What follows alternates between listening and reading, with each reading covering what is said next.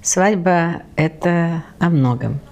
Э, если мы говорим о человеческом ресурсе или о чувствах человека, то, скорее всего, это, свадьба – это для того, чтобы он запомнил.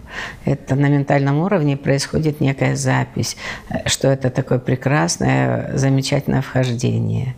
Но очень часто свадьбы делают, э, ну так, просто попить, поесть, собрать много людей и показать, что это.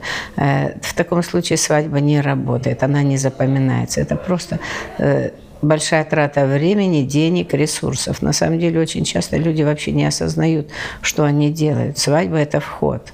Вход – это о состоянии души о душе, когда она делает некий переход. Это как квантовый скачок. Вот это очень важно понимать. Тогда люди будут по-другому к ней двигаться, они будут ее подготавливать, подготавливать молодых. Конечно, лучше заниматься этим месяцев за шесть, начинать говорить, начинать говорить о том, что ты любишь, как тебе интересно, а что тебе нравится. Не так, как мы пытаемся показать сейчас, нарисовать, какой я такой крутой или я такая замечательная, а наоборот, вот двигаться в отношениях именно вот э, находя эту правду, правду узнавая друг друга, то есть буквально узнавая.